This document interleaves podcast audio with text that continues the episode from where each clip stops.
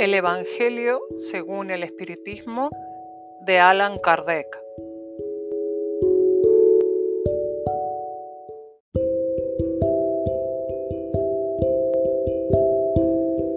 Capítulo 9. Bienaventurados los mansos y los pacíficos.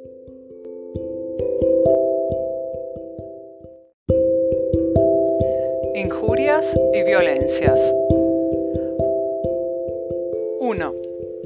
Bienaventurados los mansos, porque ellos poseerán la tierra.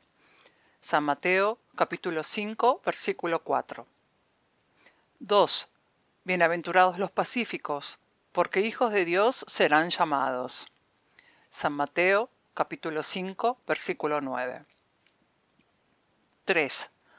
Habéis oído que se dijo a los antiguos, no matarás, y quien matare, obligado quedará a juicio.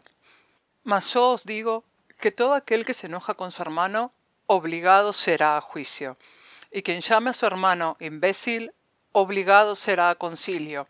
Y quien le llame insensato, quedará obligado a la gehenna del fuego. San Mateo capítulo 5 versículos del 21 al 22. 4. Por estas máximas Jesús elevó a rango de ley la dulzura, la moderación, la mansedumbre, la afabilidad y la paciencia. Por consiguiente, condena la violencia, la cólera y aun toda expresión inconveniente con respecto a sus semejantes. Raka era entre los hebreos una palabra de desprecio que significaba un cualquiera, y se pronunciaba escupiendo y volviendo la cabeza. Aún va más lejos, puesto que amenaza con el fuego del infierno al que diga a su hermano insensato. Es evidente que en esta, como en cualquier otra circunstancia, la intención agrava o atenúa la falta. Pero, ¿cómo puede tener tanta gravedad una simple palabra para merecer una reprobación tan severa?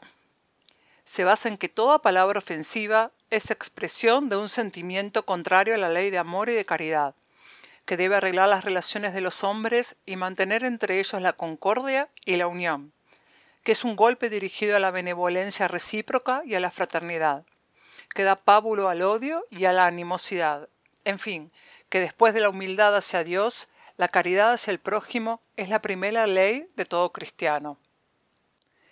5. Pero, ¿Qué entiende Jesús por estas palabras? Bienaventurados los mansos, porque ellos poseerán la tierra.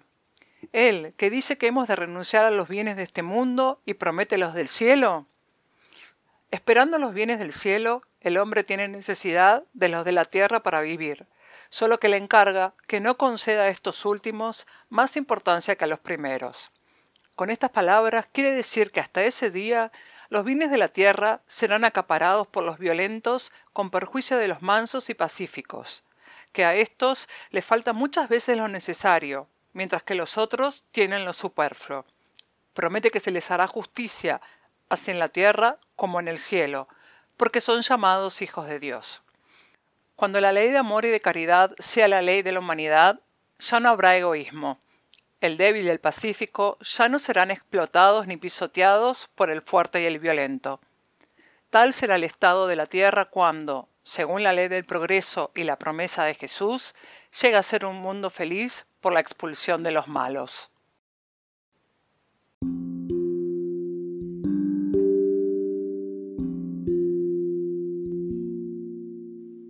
Instrucciones de los Espíritus.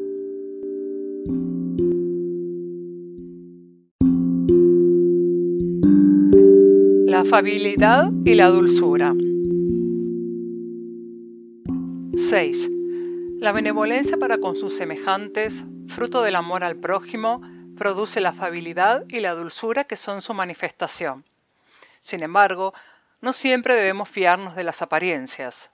La educación y las costumbres del mundo pueden dar el barniz de estas cualidades. ¿Cuántos hay cuya fingida bondad solo es una máscara para el exterior un hábito cuyo corte calculado disimula las deformidades ocultas.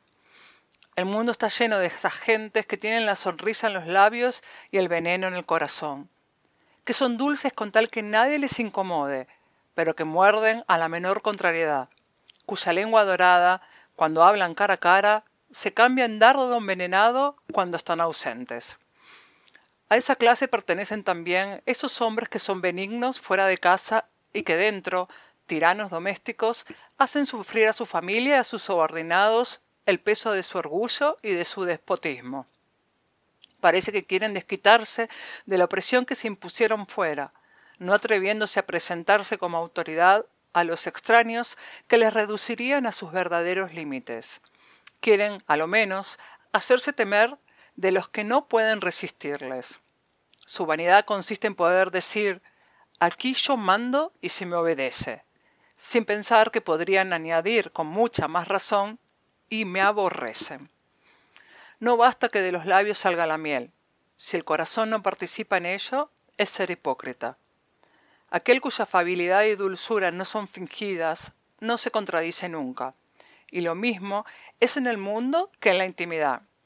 Sabe además que si engaña a los hombres con las apariencias, no puede engañar a Dios. Lázaro, París, 1861. La paciencia. 7. El dolor es una bendición que Dios envía a los elegidos. No os afligéis, pues, cuando sufrís, sino por el contrario, bendecid a Dios Todopoderoso, que os ha señalado el dolor en la tierra para la gloria en el cielo. Sed pacientes.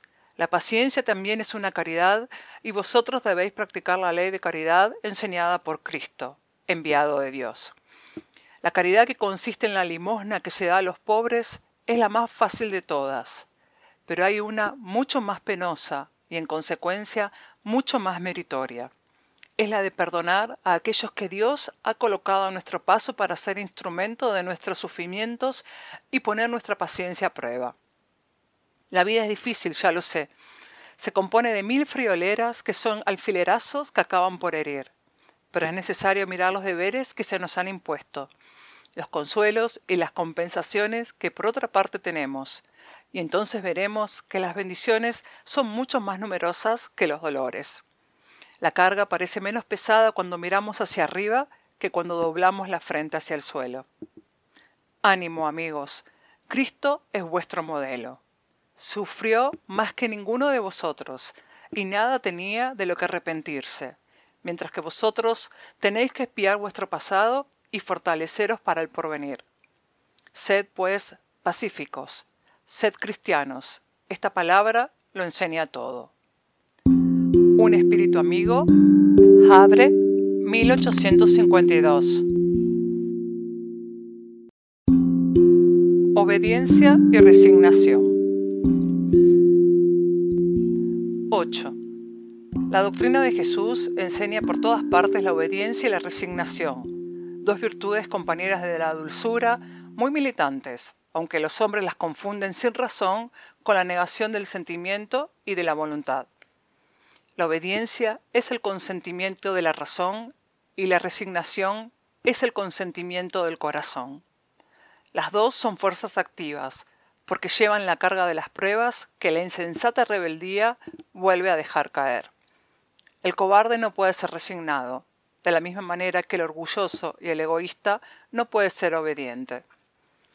Jesús fue la encarnación de estas virtudes, despreciadas por la materialista antigüedad. Llegó el momento en que la sociedad romana perecía en el desfallecimiento de la corrupción y aquel vino a hacer brillar en el seno de la humanidad agobiada los triunfos del sacrificio y del desprendimiento carnal. Cada época lleva de este modo el sello de la virtud o del vicio que debe salvarla o perderla. La virtud de vuestra generación es la actividad intelectual. Su vicio es la indiferencia moral. Digo solo actividad, porque el genio se eleva de repente y descubre de una sola ojeada los horizontes que la multitud verá después de él, mientras que la actividad es la unión de los esfuerzos de todos para alcanzar un objeto menos brillante, pero que prueba la elevación intelectual de una época. Someteos al impulso que venimos a dar a vuestros espíritus. Obedeced a la gran ley del progreso que es la palabra de vuestra generación. Desgraciado el espíritu perezoso cuyo entendimiento se embota. Desgraciado, porque nosotros, que somos los guías de la humanidad que marcha, le daremos con el látigo y forzaremos su voluntad rebelde con el doble esfuerzo del freno y la espuela. Toda resistencia orgullosa deberá ceder tarde o temprano, pero afortunados aquellos que son humildes, porque prestarán oído dócil a las enseñanzas. Lázaro, París, 1863.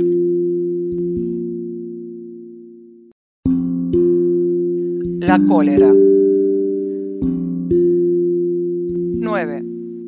El orgullo os conduce a creeros más de lo que sois, a no poder sufrir una comparación que pueda rebajaros, a veros, por el contrario, de tal modo por encima de vuestros hermanos, sea como genio, sea como posición social, sea también como ventajas personales, que el menor paralelo os irrita y os resiente. ¿Y qué sucede entonces? Que os entregáis a la cólera. Buscad el origen de esos accesos de demencia pasajera que os asimilan al bruto, haciéndoos perder la sangre fría y la razón. Buscad y encontraréis casi siempre como base el orgullo resentido. ¿Acaso no es el orgullo resentido por una contradicción el que os hace rechazar las observaciones justas, el que os hace desoír con cólera los más sabios consejos? Aún la impaciencia que causan las contrariedades, a menudo pueriles, son ocasionadas por la importancia que se da a la personalidad ante la cual se cree que todo debe doblegarse. En su frenesí, el hombre encolerizado lo paga con todo, con la naturaleza bruta, con los objetos inanimados que rompe porque no le obedecen. Ah, si en esos momentos pudiera mirarse con sangre fría, se horrorizaría de sí mismo, se vería muy ridículo. Con esto puede juzgar la impresión que debe de producir a los demás. Aun cuando no fuese más que por respeto a sí mismo, debería esforzarse en vencer una inclinación que le hace objeto de piedad. Si pensase que la cólera no remedia nada, que su salud e incluso compromete su vida, vería que es la primera víctima de ella. Pero otra consideración debería sobre todo detenerle, y es la de pensar que hace desgraciados a todos los que le rodean. Si tiene corazón, ¿no es un remordimiento para él hacer sufrir a los seres que más ama? ¿Y qué sentimiento tan mortal si en un acceso de arrebato cometiese un acto que tuviera que reprocharse toda la vida? En conclusión, la cólera no excluye ciertas cualidades del corazón, pero impide hacer mucho bien y puede contribuir a que se haga mucho mal. Esto debe bastar para impulsar a que se hagan esfuerzos para dominarla. El espiritista, además, es inducido por otro motivo, como es el de que es contraria a la caridad y la humildad cristianas.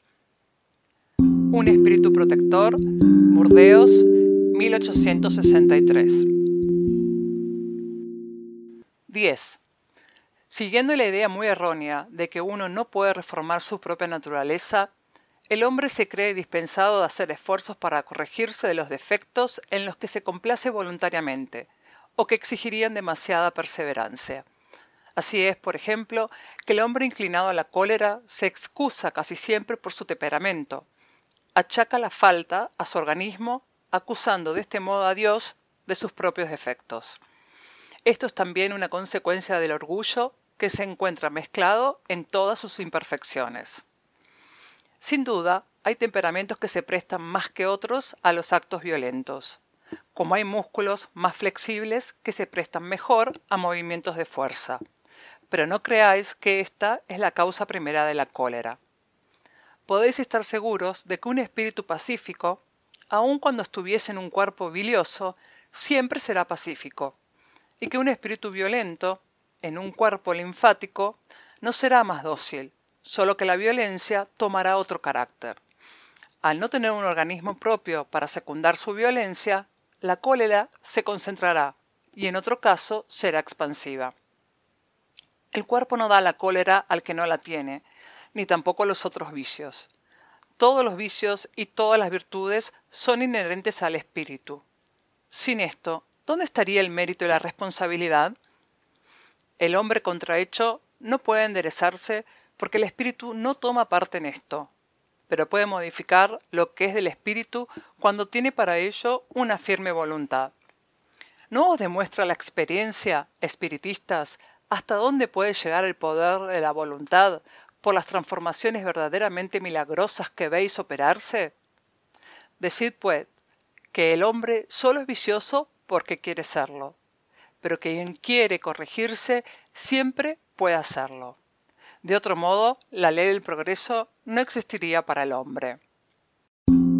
Hahnemann, París, 1863